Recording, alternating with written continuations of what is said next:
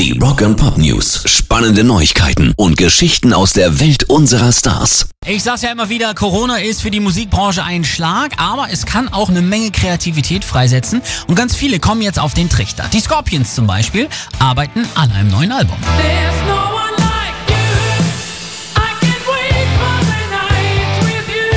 Wir nicht zusammen in einem Raum sein können, gibt es keine wirkliche Interaktion, sagt Klaus Meine. Besonders die Anwesenheit eines Produzenten oder Toningenieurs würde im derzeitigen Prozess richtig fehlen.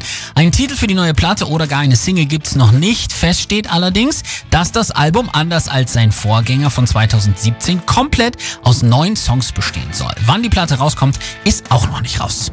Rock and Pop News. Die Foo Fighters haben nun auch sämtliche Termine ihrer Europatournee auf nächstes Frühjahr verlegt.